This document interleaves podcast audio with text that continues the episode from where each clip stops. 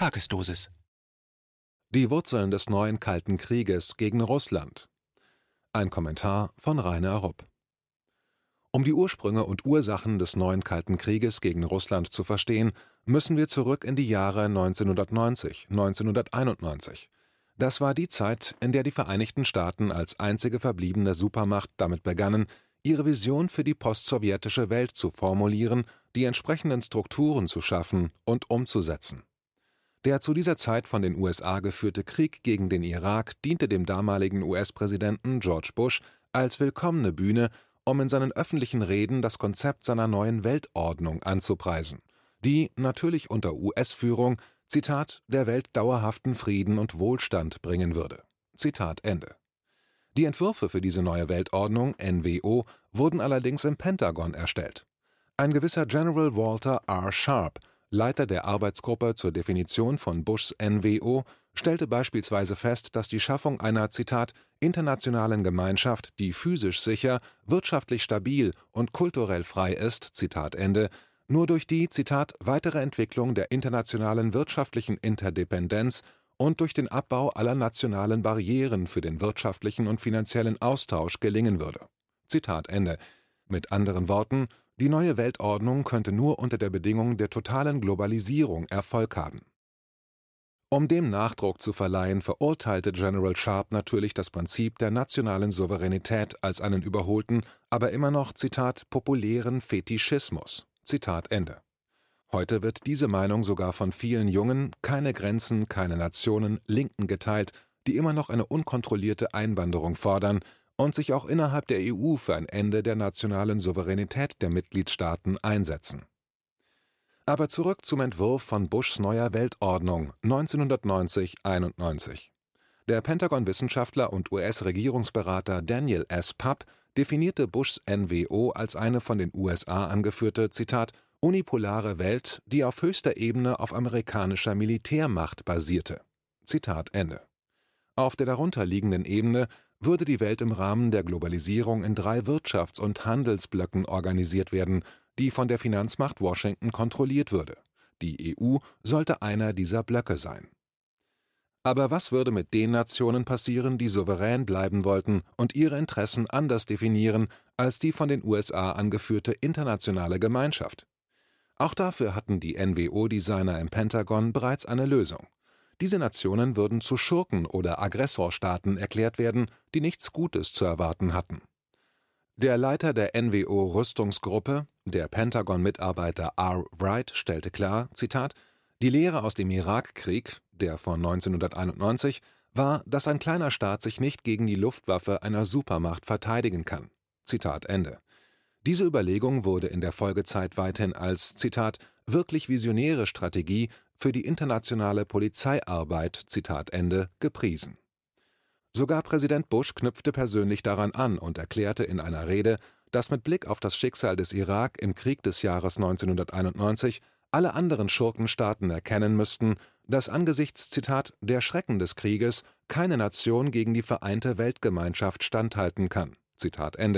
Und dass es daher besser für jeden Schurkenstaat sei, zur Familie friedliebender Nationen zurückzukehren. Zitat Ende. Diese Kernelemente von Bushs NWO spiegeln sich in den verschiedenen Rechtfertigungen für das wider, was wir heute als neoliberale Globalisierung kennen oder was die Eliten die regelbasierte internationale Ordnung nennen. An der Oberfläche dreht sich alles um Freihandel, Demokratie, wirtschaftlichen Wohlstand und westliche Werte im Rahmen der neoliberalen Globalisierung, aber darunter geht es um die Drohung mit oder den Einsatz von roher militärischer Gewalt zum Wohle der internationalen Eliten dieser westlichen Wertegemeinschaft. Thomas L. Friedman, in jenen Jahren einer der einflussreichsten Kommentatoren der New York Times und damit der USA, hielt das in seinem Manifesto for a Fast World wie folgt fest: Zitat Der Kapitalismus des freien Marktes und seine Verbreitung in praktisch allen Teilen der Welt wird in erster Linie durch die US-Militärmacht geschützt. Zitat Ende. Acht Jahre später, im März 1999, an dem Tag, an dem die US-geführte NATO ihren Angriffskrieg gegen Restjugoslawien begann, schrieb Thomas Friedman in der New York Times: Zitat Damit die Globalisierung funktioniert, darf Amerika keine Angst haben, als die allmächtige Supermacht zu agieren, die es ist. die unsichtbare Hand des Marktes wird ohne den F-15-Kampfjet-Designer McDonnell Douglas nie funktionieren. Und die unsichtbare Faust, die sicherstellt, dass die Welt für McDonalds, Hamburger Restaurants und Silicon Valley-Technologien sicher ist, heißt US Army, US Navy, US Air Force und Marine Corps. Zitat Ende. Zu dieser Zeit, nämlich des Krieges gegen den Rest Jugoslawiens, war Bushs neue Weltordnung längst von den Eliten der westlichen Wertegemeinschaft angenommen worden und fest etabliert. Dies zeigen die folgenden Auszüge aus einer Analyse des privaten, fast ausschließlich mit ehemaligen Mitarbeitern westlicher Spionagedienste besetzten Nachrichtendienstes Stratfor vom August 1998. In dieser Analyse unterstreicht Stratfor mit einem gewissen Ton der Überraschung, dass Zitat die US-Vision der NWO von einem Großteil der Weltelite geteilt wurde trotz des anhaltenden US-Unilateralismus. Stratford zufolge liegt der Erfolg dieser Ideologie der neuen Weltordnung darin, dass grundlegende politische Differenzen zwischen den Nationen, genauer gesagt zwischen den Eliten der Nationen, verschwunden waren. Damit habe Bushs NWO eine neue Qualität in den Beziehungen zwischen den kapitalistischen, imperialistischen Staaten geschaffen. Weiter im O-Ton Stratford, Zitat, nach dieser NWO-Vision waren grundlegende politische Meinungsverschiedenheiten zwischen den Nationen verschwunden. Anstatt ideologisch gespalten zu sein, einigten sich nun alle großen Nationen auf grundlegende Grundprinzipien. Vernünftige Menschen bzw. Eliten überall akzeptieren die These, dass Wirtschaftswachstum und Wohlstand Interessen sind, die über alles andere gehen. Unter diesen Bedingungen war es von wesentlicher Bedeutung, die internationale Stabilität aufrechtzuerhalten, um diesen Wohlstand zu fördern Zitat Ende.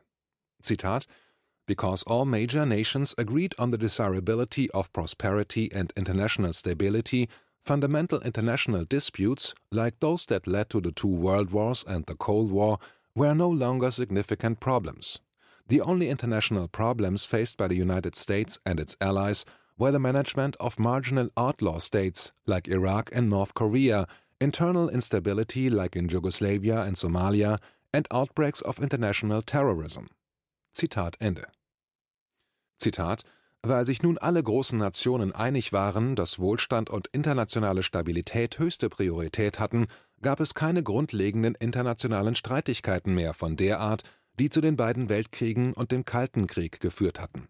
Es gab keine größeren Probleme mehr, die einzigen internationalen Probleme, mit denen die Vereinigten Staaten und ihre Verbündeten noch konfrontiert waren, waren marginaler Art, wie das Management der Schurkenstaaten Irak und Nordkorea oder interne Instabilität wie in Jugoslawien und Somalia oder Ausbrüche des internationalen Terrorismus. Zitat Ende. Immer noch im O-Ton von Stratfor, Zitat da nun alle Nationen vernünftig waren und jede vernünftige Nation die Notwendigkeit sehen konnte, dass verhindert werden musste, dass Bürgerkriege, Schurkenstaaten oder Terrorismus Elend verbreiten und die Finanzmärkte verunsichern, waren folglich alle Nationen bereit, bei der Bewältigung dieser marginalen Probleme zusammenzuarbeiten. Das, gemeint sind Kriege wie gegen Jugoslawien, waren schließlich Randfragen.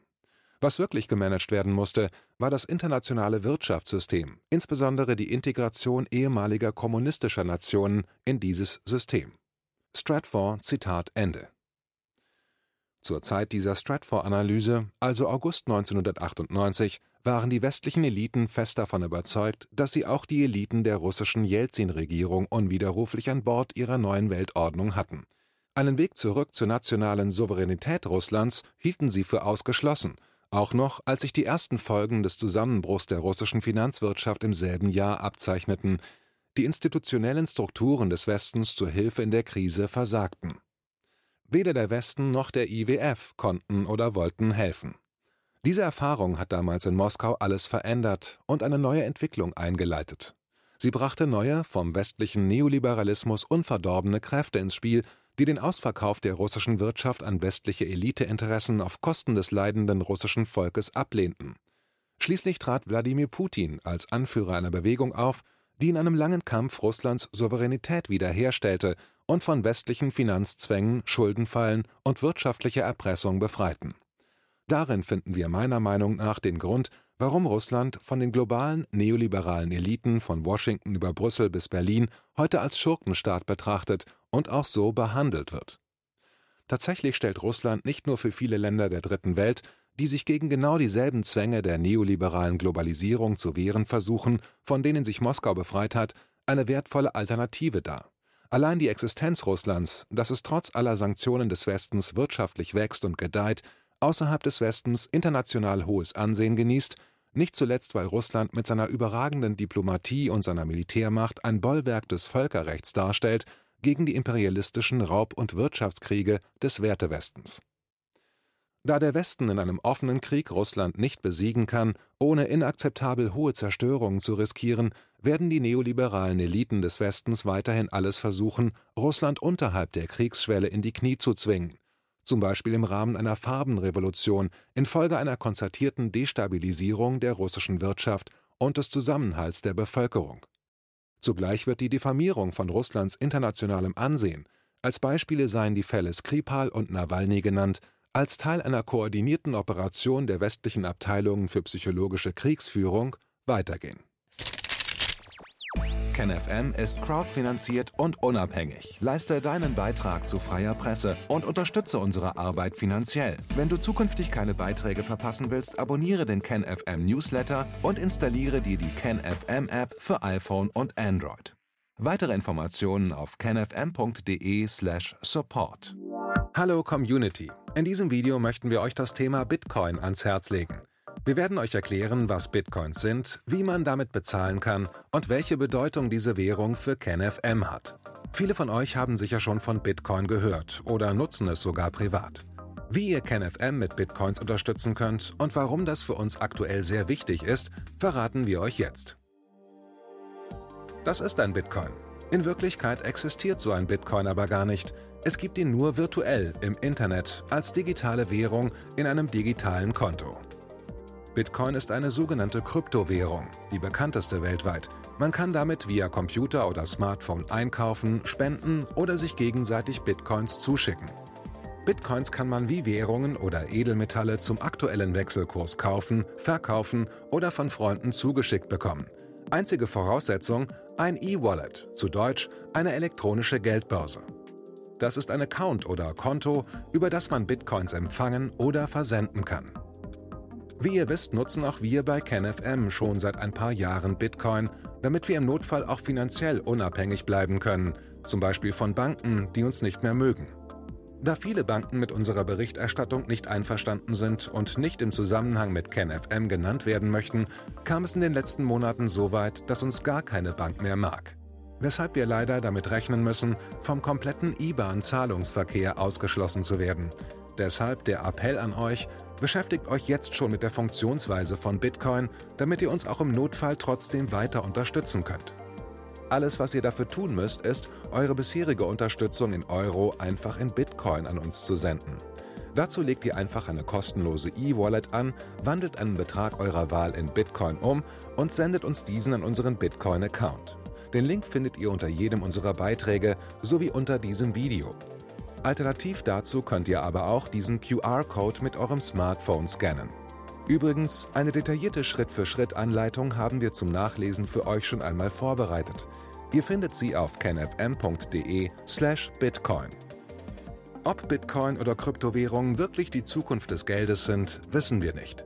Aber vielleicht ist das bald unsere einzige Option, so unabhängig wie möglich und vor allem ohne Bankkonto für euch in Zukunft weiterhin freien und unabhängigen Journalismus machen zu können.